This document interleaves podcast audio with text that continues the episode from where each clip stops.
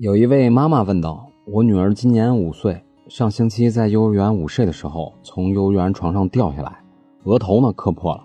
缝了有十几针，医药费呢倒是幼儿园出的，但是孩子额头上以后会留疤痕，那么我们该怎样向幼儿园索赔呢？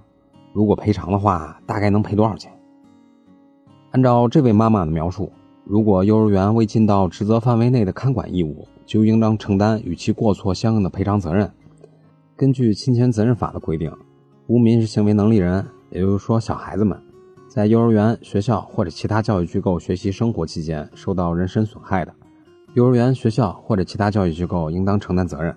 但能够证明尽到教育管理责任的，不承担责任。由于无民事行为能力人的自我保护能力较差，遇到危机情况无法及时正确用语言表达，所以我国相关法律规定，无民事行为能力人在校期间所受伤害。学校等教育监管机构应当承担举证责任，以证明自身没有故意或者过失的行为。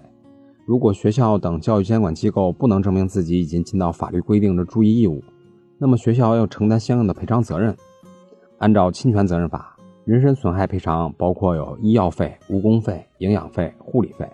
如果构成伤残，还可以要求对方赔偿伤残赔偿金呢。根据这个妈妈女儿的情况呀，是可以要求幼儿园赔偿医药费、护理费的。